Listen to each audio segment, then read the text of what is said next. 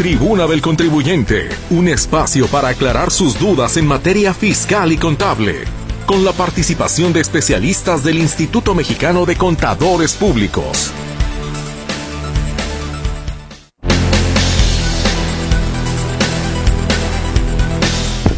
¿Qué tal? ¿Cómo está? Muy buenas tardes. Qué gusto me da, a nombre de todo el equipo, darle a usted la bienvenida a una emisión más de la Tribuna del Contribuyente. Estamos arrancando la semana y esperamos, por supuesto, que sea una muy buena semana para usted en todas las actividades que realice.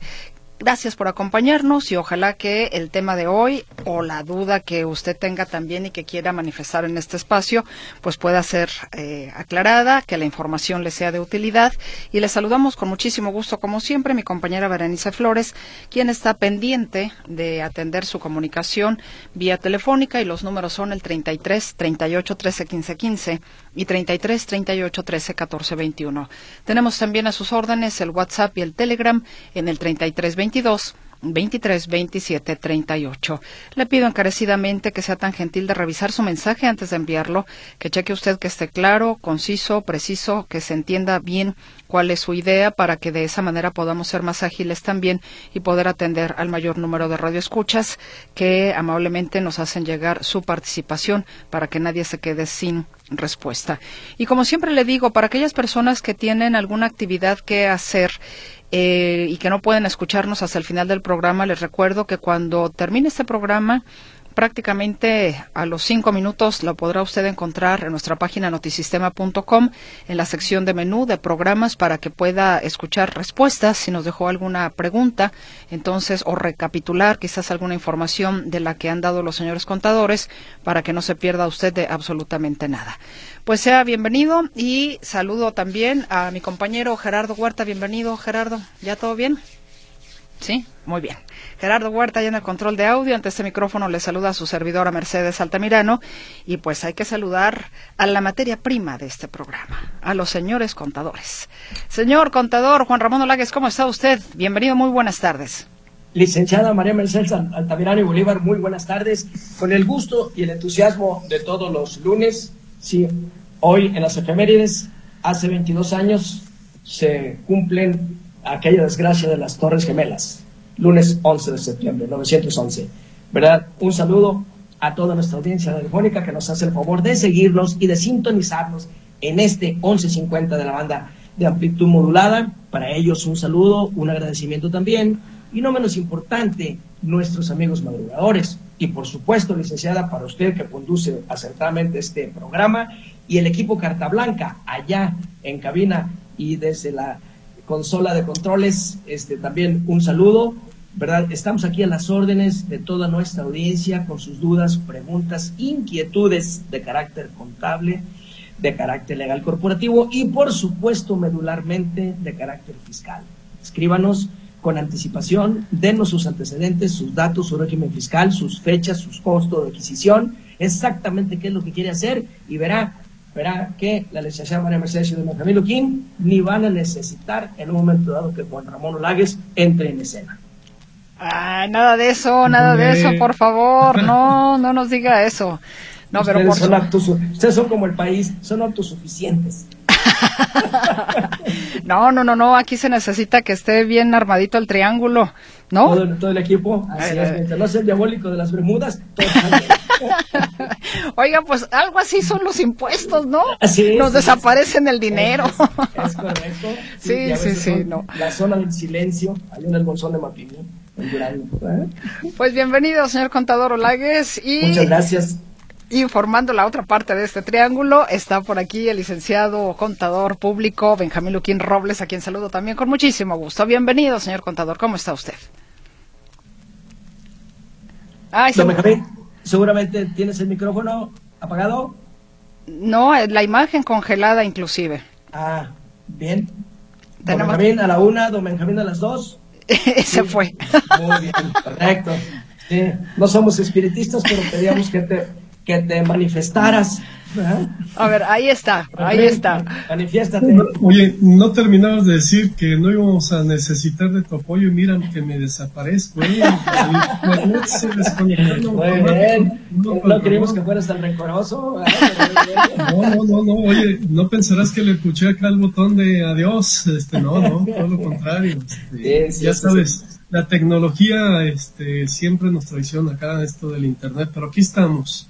Estos y los celulares no tienen palabra. Pues bienvenido, pues, aprovecho, Aprovecho para saludar al auditorio, me imagino que ya esperaban este, presentarme, pues eh, me presento, saludo a todo el auditorio, saludo a Berenice Flores, saludo también a Gerardo Huerta ahí en la cabina. Este ya los saludó mi amigo, eh, compañero y amigo al equipo Carta Blanca, como él los denomina muy bien. Y bueno, pues yo le doy aquí a los radioescuchas la mejor bienvenida y también, pues como siempre lo digo, también son bienvenidas sus aportaciones, no solamente sus preguntas, sus planteamientos, sus cuestiones, también se vale pues las aportaciones del auditorio que en algunas ocasiones, debo decirlo, nos han hecho buenas sugerencias para resolver algunos asuntos referentes a trámites ante el SAT. Pues bienvenido, señor contador Benjamín Luquín Robles. Ya estamos aquí todo el equipo. Y bueno, señor contador Olagues, ¿tenemos o no tenemos hojita parroquial? El micrófono. Señor contador, su micrófono. Perdón, le decía que desde luego, si usted nos, nos, autoriza, ahora sí tenemos la gustada sección. Excelente, porque ya estaba bajando el rating, oiga. Sí, no, no, pero ahorita, ahorita lo vamos a levantar.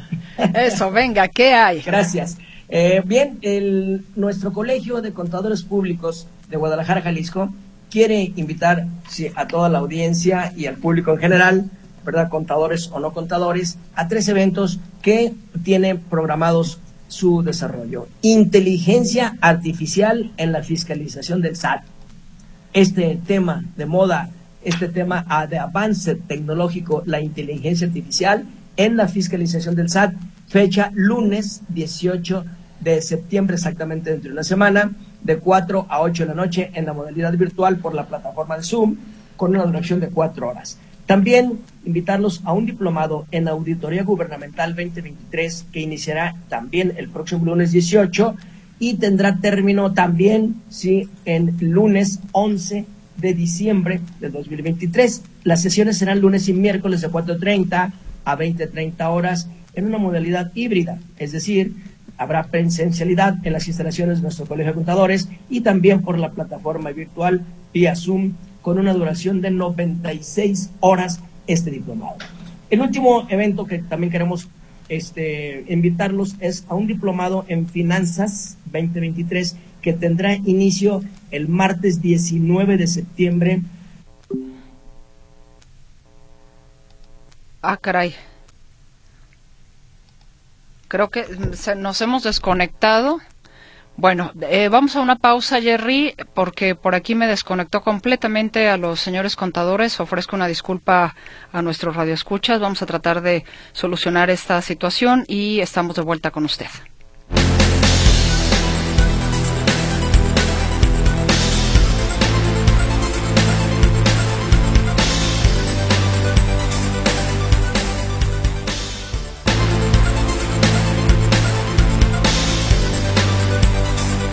Bueno, listos estamos, ya recuperamos la conexión. Eh, reitero mis disculpas por esta falla técnica. Señor contador Olagues, estaba usted precisamente compartiéndonos los cursos del Colegio de Contadores eh, Públicos de Guadalajara cuando eh, acá también dejamos de pagar la luz y nos llegó el corte. Así es. En el Pentateuco del Antiguo Testamento del Génesis se llama por exceso de pagos. Eh, exactamente. Bueno, si puede recapitular porque prácticamente fue al inicio, por sí, favor. Como no, eh, creo que la inteligencia artificial en fiscalización del SAT alcancé a, promoverla. El diplomado en auditoría gubernamental también siento que sí. Y el diplomado en finanzas. Pareciera ser que ahí íbamos cuando ya pasé. Creo que el diplomado en finanzas, la última fecha ya no se alcanzó a escuchar esta será la fecha de inicio el martes 19 de septiembre y el término será el jueves 30 de noviembre. Las sesiones martes y jueves de 4 de la tarde a 8 de la noche, hora centro, en la modalidad híbrida con una duración de 96 horas. Más información sobre este y otros cursos y otros eventos al Colegio de Contadores Públicos de Guadalajara, Jalisco, al teléfono 33 36 29 74 45, extensión 226, con la licenciada Adriana Mesa. Muchísimas gracias, señor contador Olagues. Y el tema de el tema del día de hoy es el paquete económico 2024, prácticamente seis minutos para cada quien, perdón, pero bueno, pues eh, con esto ya nos comió un poco el tiempo. Señor contador Benjamín Luquín Robles, en el eh, orden acostumbrado, iniciamos con usted. Adelante, por favor. Muchas gracias, Mercedes. Pues bueno, comentarles que eh, la semana pasada se entregó el paquete económico que se plantea pues sea aprobado por la Cámara de Diputados y posteriormente por la Cámara de Senadores, a efecto de establecer tanto los ingresos de eh, la Federación, los ingresos que se pretenden obtener para financiar el gasto público 2024.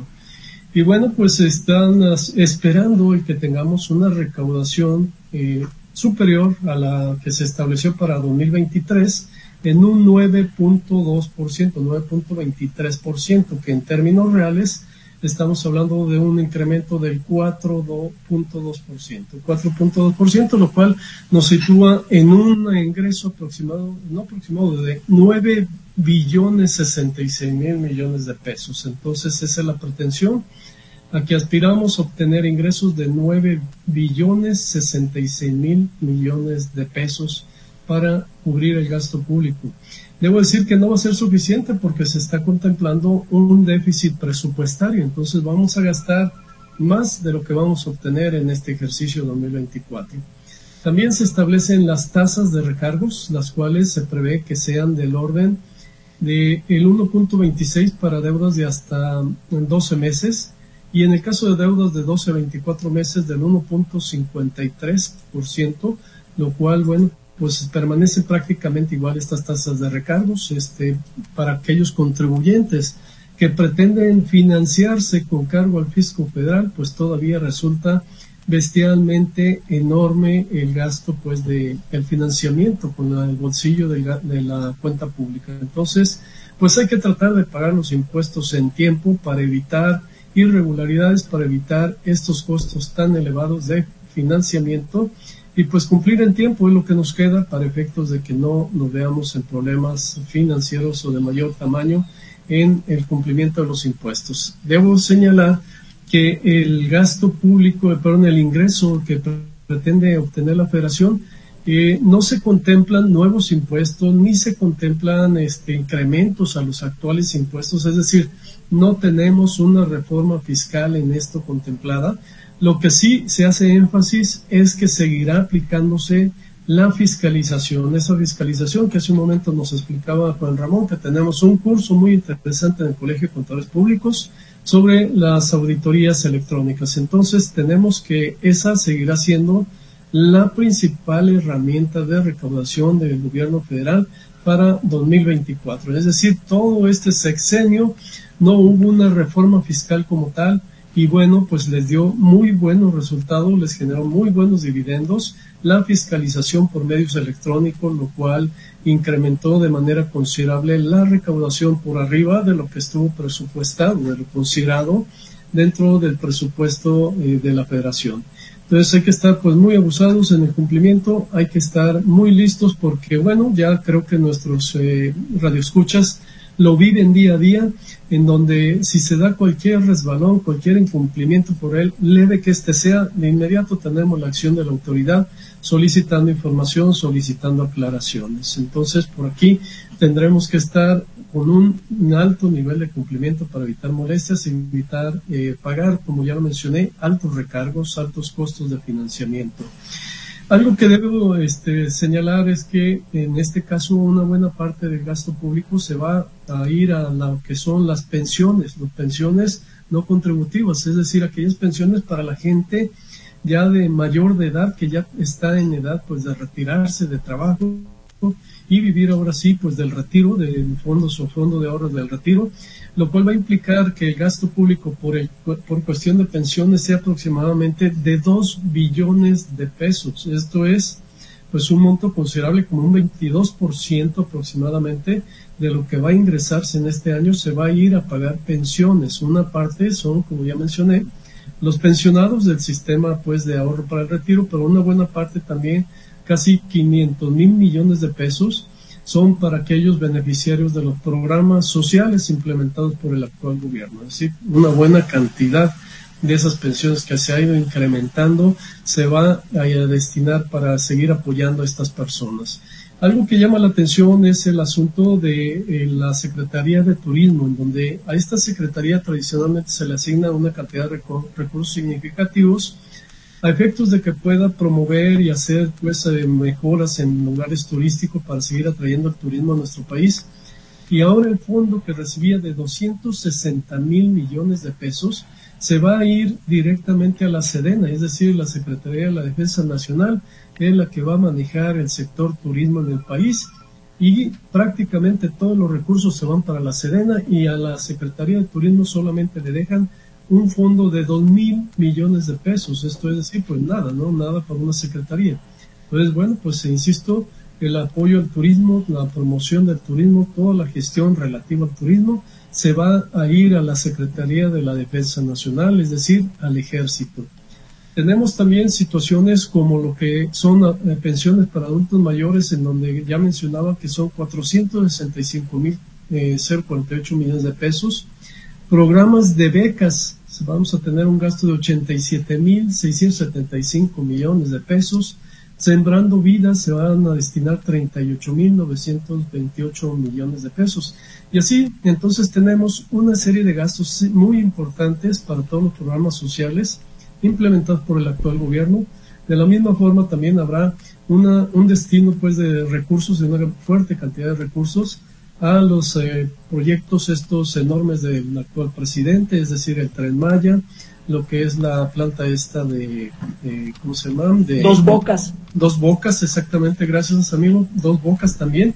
Una muy buena parte de los recursos va destinado a dos bocas, al, istmo, este, a este puente, a este eh, pues corte que se hace en el istmo de Tehuantepec también.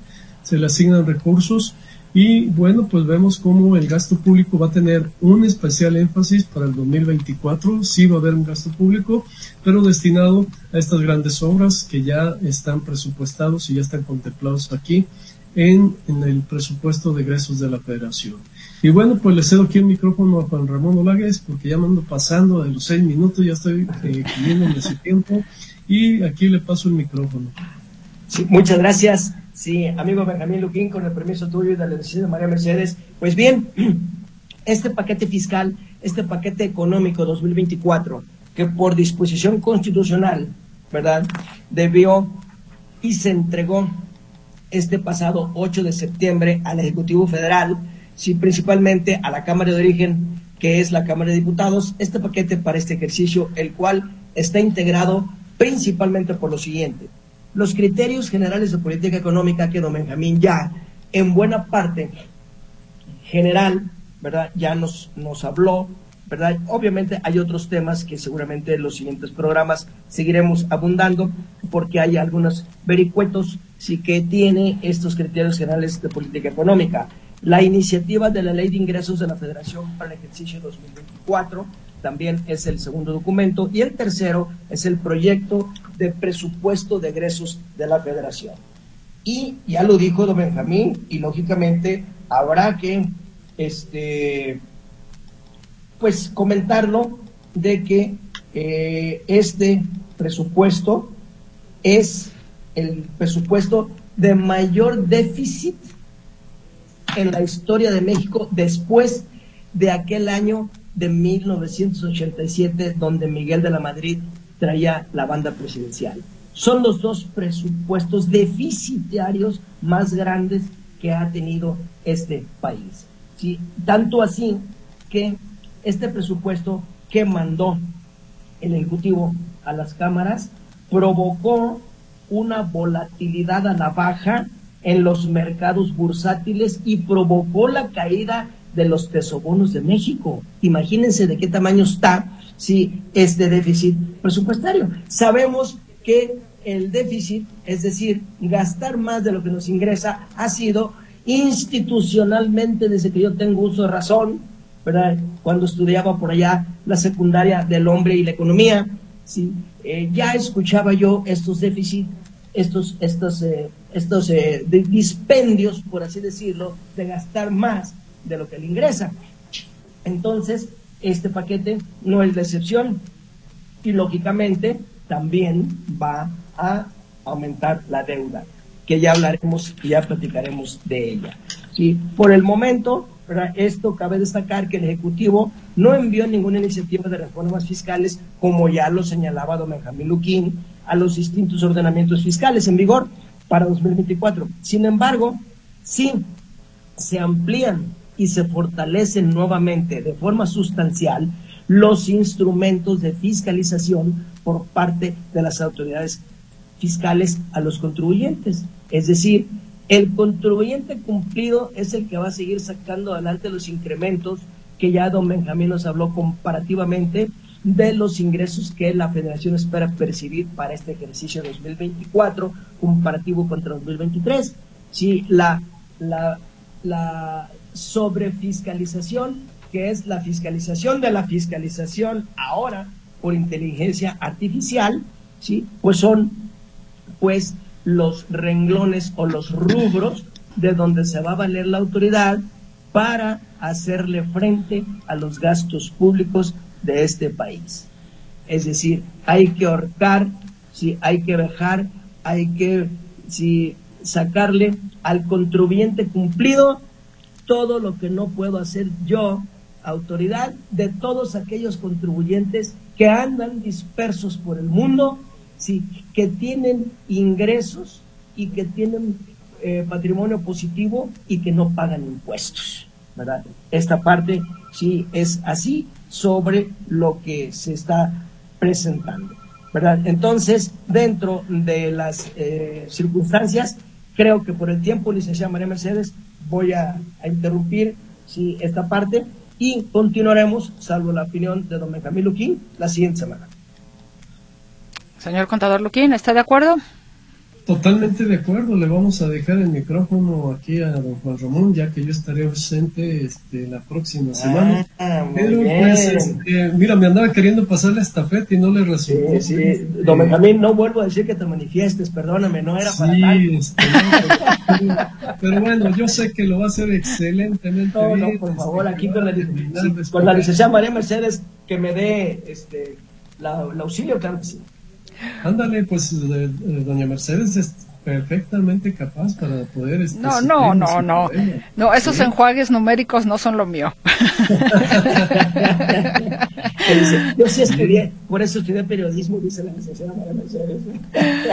Bueno, caballeros, pues vamos a la pausa entonces y regresamos ya para que si hay dudas con respecto al tema que ustedes han expuesto esta tarde, paquete económico 2024 o algo muy en específico que por ahí anden acarreando nuestros radioescuchas en materia fiscal y contable, se sientan con la confianza de poderles consultar. Los teléfonos los recuerdo con muchísimo gusto, 33 38 13 15 15, 33 38 13 14 21 y nuestro WhatsApp y Telegram en un solo número, ya usted decide por qué plataforma escribirnos, es el 33 22 23 27 38. Vamos entonces al corte y ya volvemos.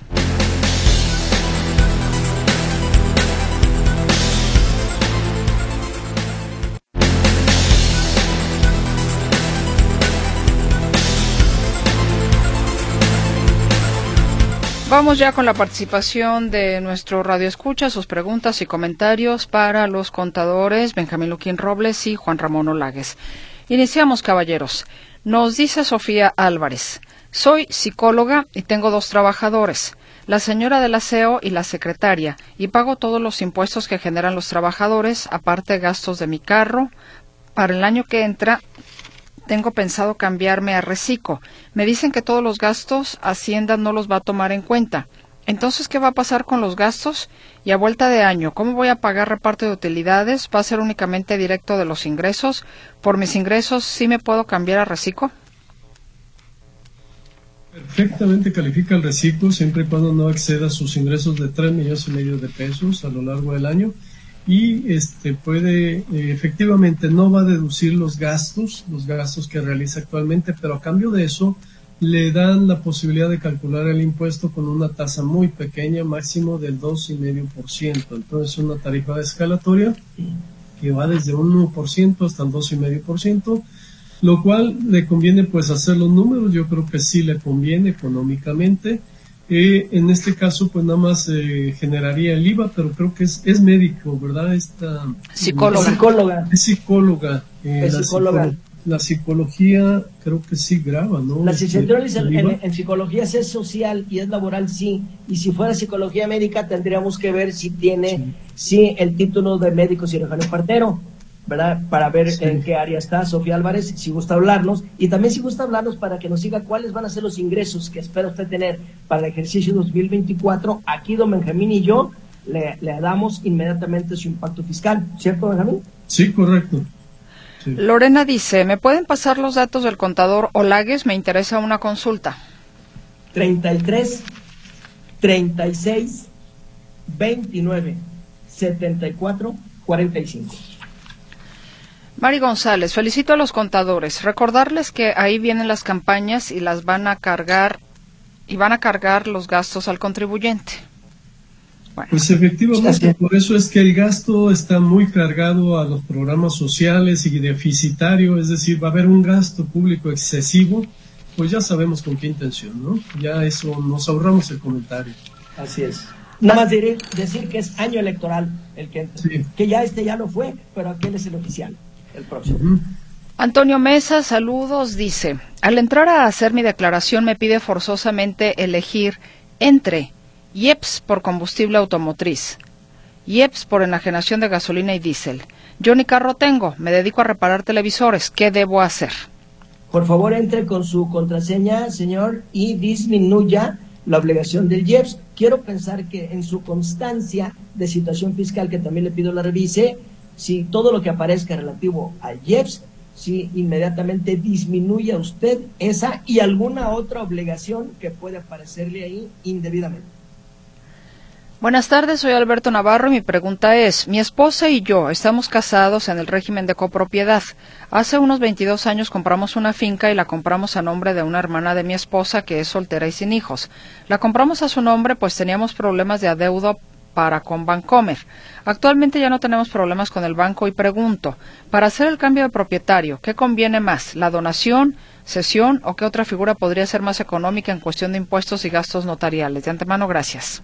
En este caso no puede ser donación porque sería grabada, porque es la hermana del esposo, es la cuñada. Entonces, las donaciones exentas solamente son, eh, pues como tal, exentas cuando se dan en línea recta, ascendente o descendente, es decir, de padres a hijos, hijos a padres, abuelos, etcétera. Pero entre hermanos o cuñados, pues no puede haber donaciones.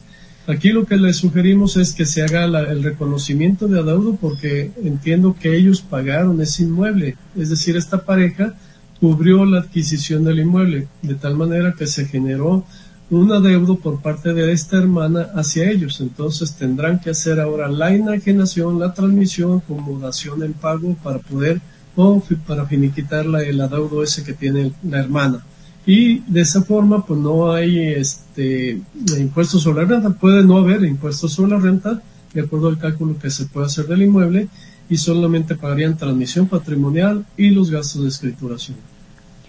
Una persona física de sueldos y salarios que está obligada a presentar declaración anual venderá su carro aproximadamente en 140 mil pesos y la duda es si le afecta en que ese dinero se lo depositen en efectivo de un banco a su cuenta de nómina o bien, ¿cuál es la mejor recomendación para que no le afecte fiscalmente? Como siempre, agradecido con su asesoría.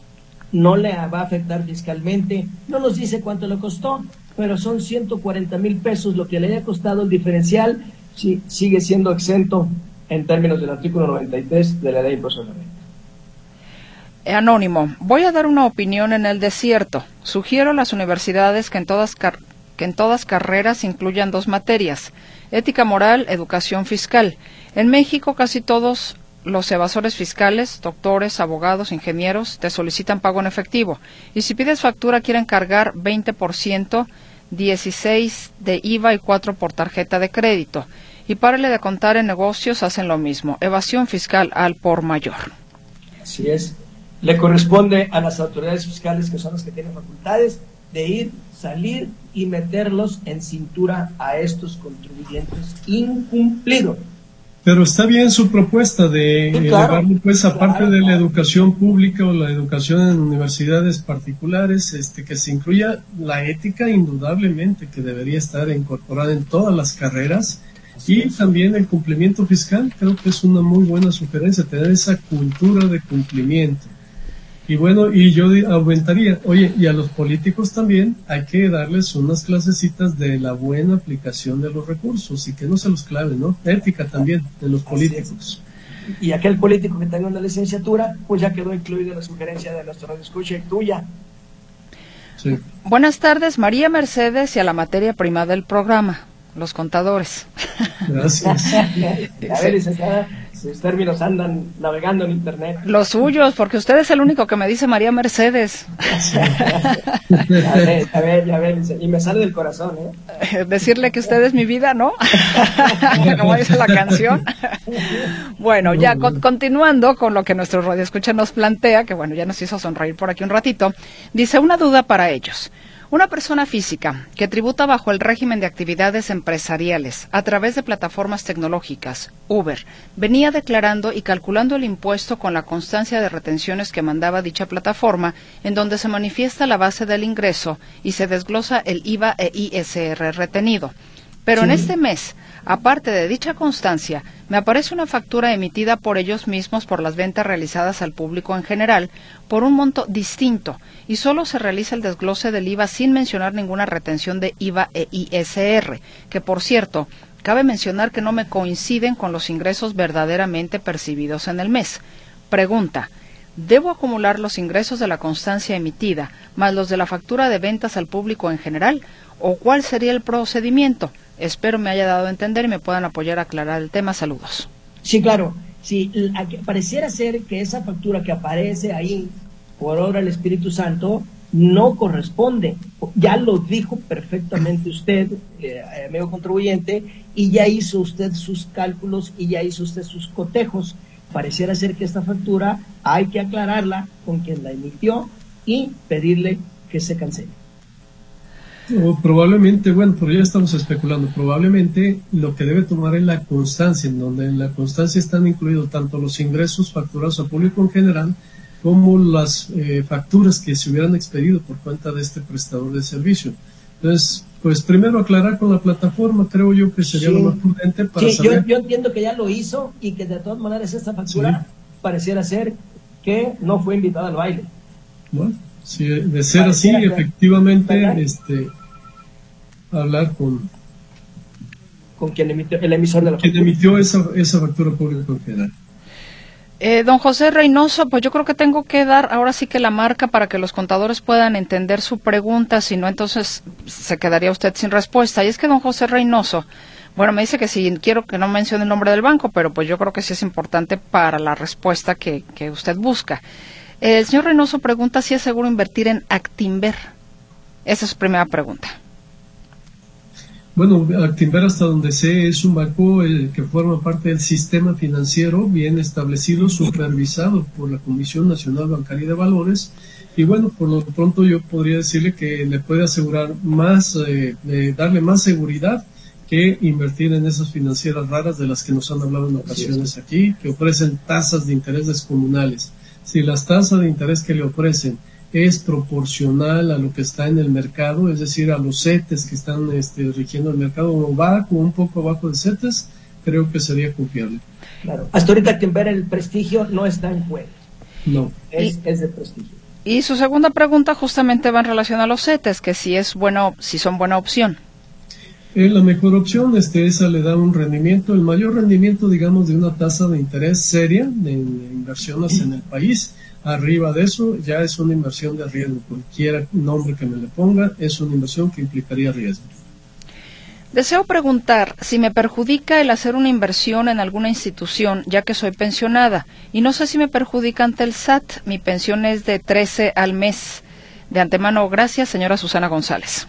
No va a tener problema eh, fiscal, este, Susana González, ni va a tener usted ¿sí? más carga fiscal, porque por esos 13 mil pesos lo que vayas tú a invertir, el, el, impuesto es definitivo, ¿verdad? No, no, no le va a repercutir, excepto, excepto que la reforma para 2024 sí trae un incremento la tasa que corresponde a la a la retención de ICR. Así es, a la retención de, de impuesto a la renta que por 2023 fue del 0.15 y para el 2024 va a ser del 1.48. Aquí hay un incremento sí en la tasa de retención sí del 1.33%, es decir, la tasa de retención se incrementó 986%.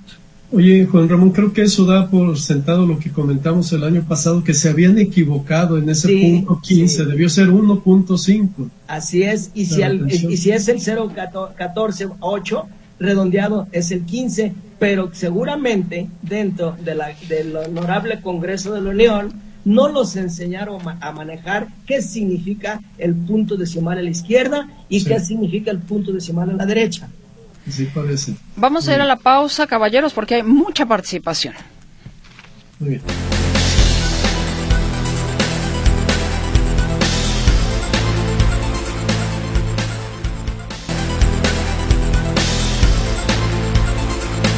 Se comunica de nueva cuenta Sofía Álvarez, quien es eh, psicóloga, y que ya psicóloga? ajá, y dice, mis ingresos anuales son 300 mil pesos anuales. ¿Qué va a pasar con los pagos de impuestos como el IMSS, Infonavit, 3% al Estado? Si me permites, Benjamín, sí, Sofía Álvarez, psicóloga, usted por 300 mil anuales va a pagar 7 mil 500 pesos en el año con el reciclo. Cambie ese reciclo y olvídese de las instituciones autorizadas por 7 mil 500 pesos. Eh, todo el ejercicio enero-diciembre de 2024 va a estar usted muy bien con Dios y con el diablo. Ah, muy bien. Nos dicen, buenas tardes. Perdón, Benjamín. Adelante. Ah, ¿iba a comentar algo, a- añadir algo, contador Luquín? No, adelante. Ah, adelante, perfecto.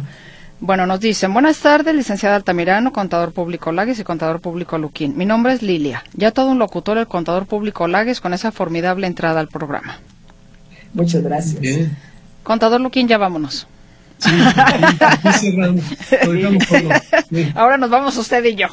sí, claro. No, no, no, mu- muchas gracias, muchas gracias. También el equipo, somos un equipo. ¿sí? Es- correcto. equipo. Se ostenta como el equipo Cartablanca. Yo yo voy a pedir voto por voto, ¿eh? Yo tienen contratado a los encuestadores. No, bueno, ok. Eh, saludos del contador Pablo Sánchez. Con su permiso, dos preguntas. Una persona moral que paga en exceso las retenciones de ISR honorarios, ¿lo puede compensar con algún impuesto? Si el ISR por honorarios, eh, pues lo puede aplicar con eh, su declaración anual contra el propio impuesto sobre la renta. No puede, compen- bueno, no puede compensarlo contra IVA. Eh, puede solicitar, Son retenciones. No son Son pagos profesionales. Son ¿verdad? retenciones. Bueno, lo puede acreditar en su pago provisional de impuestos Exacto. sobre la renta. Es Ahí correcto. en la declaración anual, evidentemente. La otra, Y en las retenciones por nómina de un trabajador, ¿es el excedente de tres salarios mínimos o de tres UMAS? ¿Este importe se suma o se resta del SBC? Si es salario mínimo, no tiene retención de impuesto a la renta. Buenas tardes, vendí unos muebles. Puedo depositar al banco 14 mil pesos cada mes y no tengo problemas con el SAT. Aparte soy ama de casa. Si me pueden facturar si compro un tinaco y un calentador solar, un televisor y una lavadora, aunque no esté dada de alta en el SAT, porque como les digo soy ama de casa. Señora Elsa Adelante. Ramírez. adelante, sin problema. Eh, quisiera saber si ustedes me pueden proporcionar el número de teléfono para poder comunicarme con el IMSS a nivel nacional. Ah, bueno, esto es otra cosa, permítame. Eh, amigos contadores, tengo unas preguntas. Primera, mi papá es pensionado y ahorro y ahorró en caja de ahorro del IMSS. Me va a donar una cantidad de 350 mil pesos. Tengo cuenta de ahorro en Banco Bancomer. ¿Mi papá puede hacerme una transferencia a esa cuenta o es necesario el depósito en efectivo? No, no, que lo haga a través de transferencia y un contratito de donación y no tendrán problema. Segundo, ¿qué tengo que hacer o cómo le aviso al SAT que mi papá me va a dar X cantidad? No estoy dado de alta en el SAT. Eh, por la cantidad no tiene obligación alguna. Tercero, pregun- pregunté al respecto en el banco donde tengo mis ahorros y me dijo el asesor que como primera vez el banco no avisa al SAT. Sí, es correcto. Y aunque avisar al SAT si es una donación, si viene de su padre, pues tampoco tendría problema en aclararlo. Bueno, eso fue de Adrián, salud, que manda saludos. Eh, los saludo con mucho gusto, Sandra Espinosa. Soy una persona física con actividad empresarial y profesional en suspensión de actividades. Voy a reanudar actividades, solo que quiero cambiar a sueldos y salarios. Pretendo trabajar bajo un patrón. Primera pregunta, ¿puedo cambiar a dicho régimen? Afirmativo, disminuya usted su régimen de eh, general de actividades empresariales y aumente sueldos, salarios y asimilados. Y bueno, como fue positiva la pregunta, su segunda pregunta, digo, la respuesta, la segunda pregunta es, ¿debo hacer el cambio hasta enero o puedo hacerlo una vez que reactive las actividades? En cuanto reactive las actividades, déle 72 horas y, y verifique su constancia de situación. Ya que veas sus obligaciones, entonces sí hace los aumentos y las disminuciones que ya señalé.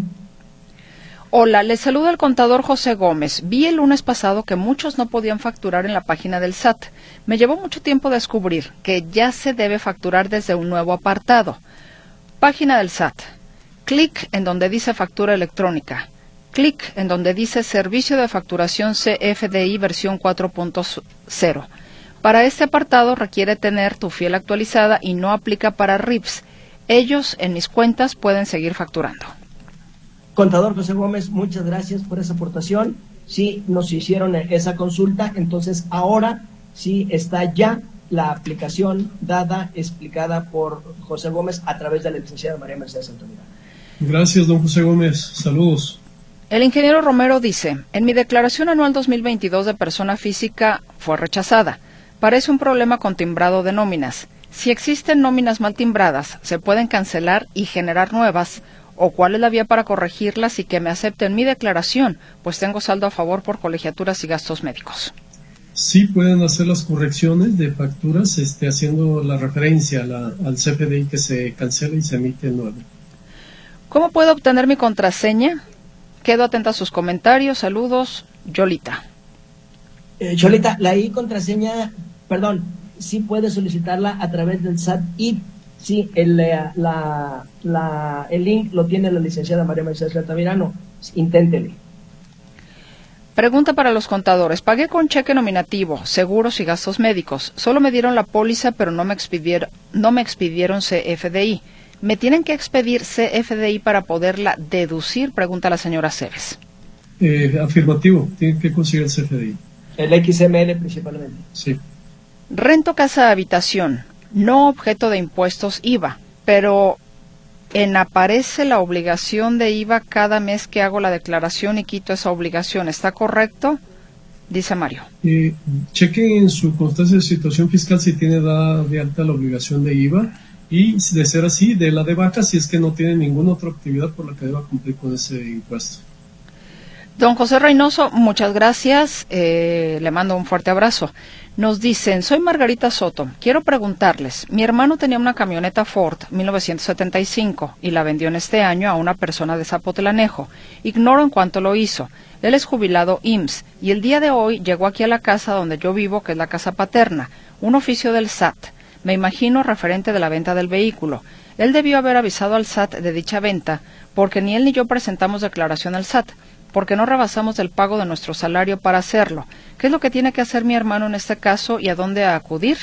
En la cantidad que la vendió fue de 140 mil y los depositó en un banco. Mire, Margarita, tendríamos que ver ese requerimiento, revíselo por favor. El requerimiento dice cuál es el objeto motivo de, la, de, esa, de esa declaración o ese requerimiento que le está haciendo la autoridad. Está muy raro, tengan cuidado, no voy a hacer un Tengan cuidado, puede ser falso. El SAT no hace notificaciones en papel, los hace a través del buzón tributario. Sí. ¿Qué opinión tienen los contadores de la actitud del dueño de TV Azteca de no pagar impuestos y de un ministro de la Suprema Corte de Justicia de ayudarlo? Eh, bueno, este señor al parecer es un baquetón, ¿no? Es un sinvergüenza porque ha hecho fraude no solo aquí en el país, sino también en el extranjero. Creo que es un caso de excepción y no se puede generalizar, ¿no? Ese señor creo que es un mal ejemplo. Eh, por aquí también Roberto pregunta cuánto gana un contador en una hora o en un día. Ah, o sea, dependiendo de la especialidad, la capacidad y los sagaz que sea el contador y el cliente, ¿no? Y si es subordinado y si es independiente. ¿Verdad? ¿Y cuál es la especialidad del contador? Son muchos elementos. Sí. Más bien díganos qué es lo que quieren saber o, o, sea, hacia anda, o a lo mejor es una, una auscultación, pues entonces. Sí, es como decir cuánto cobra un médico, ¿no? Bueno, especialista Este, o general, en, alguna especialidad súper especial, etcétera, ¿no? Bueno, pues ya se terminó lo que se vendía. ah, licenciada María Mercedes, correcto. ¿Verdad? Este, creímos que había más, más preguntas. No, pues eran bastantes. Ah, ah muy bien. Eran muchas. Nos, fuimos muy rápido. Eso significa que fuimos lo demasiado eficientes. Usted dirigiendo... Aprovecho para subrayar este lo que mencionaron alguien que preguntó de la tasa de interés, de retención a los intereses. Sí. Este, que para este ejercicio 2024, próximo año, ejercicio 2024, la tasa de retención será del 1.48%, Juan Ramón. Sí, 1.48, que fue del 0.15 en 2023. Sí, entonces, bueno, debo decir también que eso será una retención pues más equilibrada, dado que quizá con el, cálculo del interés real y el impuesto que corresponda a los intereses reales, saldrían casi tablas, porque con la actual tasa de esta que tenemos del punto 15, eh, quien tenga o quien llegue a tener un rendimiento real positivo, que va a ser este año, va a suceder, pues va a haber que enterar diferencias por esos rendimientos. Entonces ya el próximo año estará más nivelado, más equilibrado, para que no se tengan que enterar pues eh, diferencias sustantivas ¿no? importantes. Perfecto, caballeros. Nada más que añadir, sino para ya, para ya levantar el changarro. Pues nada más el compromiso de la continuidad del tema para la siguiente semana, licenciada María Mercedes, sobre este paquete económico 2024. Que todavía hay muchos comentarios que hacer. Sí. A ver, nos dicen, ¿Qué tipo de instituciones quedó el asunto de la semana pasada? ¿Quién ganó? Ah, ah pues. Sí, adelante. No, adelante, Juan Ramón, yo me quedé igual, este, no, sé.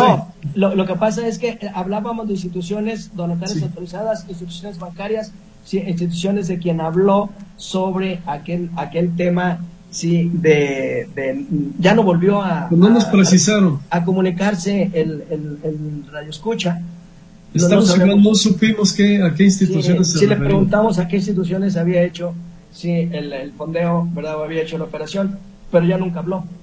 Una última, eh, anónimo, renta una casa en ocho mil pesos, ¿debo de pagar impuestos y darme de alta? Sí, le recomendamos el reciclo como un régimen bondadoso para ese ingreso.